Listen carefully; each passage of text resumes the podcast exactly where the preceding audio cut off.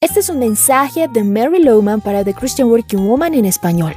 Este es el programa 9305. Hemos enviado este programa durante 9305 días y 1800 semanas a diario. Es en estos momentos que debo parar y pensar en la bondad de Dios, que me ha permitido tener ese privilegio durante tantos años. Sin embargo, estos hitos también causan que midamos nuestro progreso. Hablamos durante estos episodios de medir nuestra madurez espiritual y no puedo dejar de preguntarme frente al marcador de este programa. ¿Esto significa que he crecido y madurado en Cristo? ¿O será que Jesús me dice, después de todos estos años no estás donde deberías? Amigos queridos, es tan importante que a menudo hagamos un alto y evaluemos nuestro progreso espiritual. Asegurémonos de hacer las cosas que debemos hacer para crecer y madurar en Jesús. No nos quedemos como un bebé, no nos atasquemos en el pasado, no cometamos los mismos errores de siempre.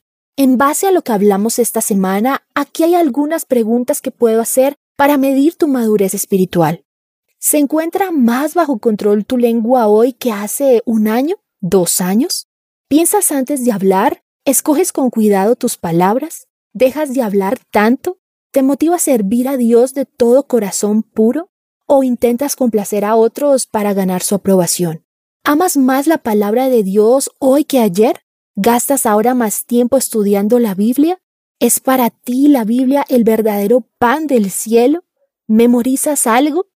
¿Has permitido que tu pasado te impida crecer en Jesús? ¿Vives en amargura o quizás con pesares?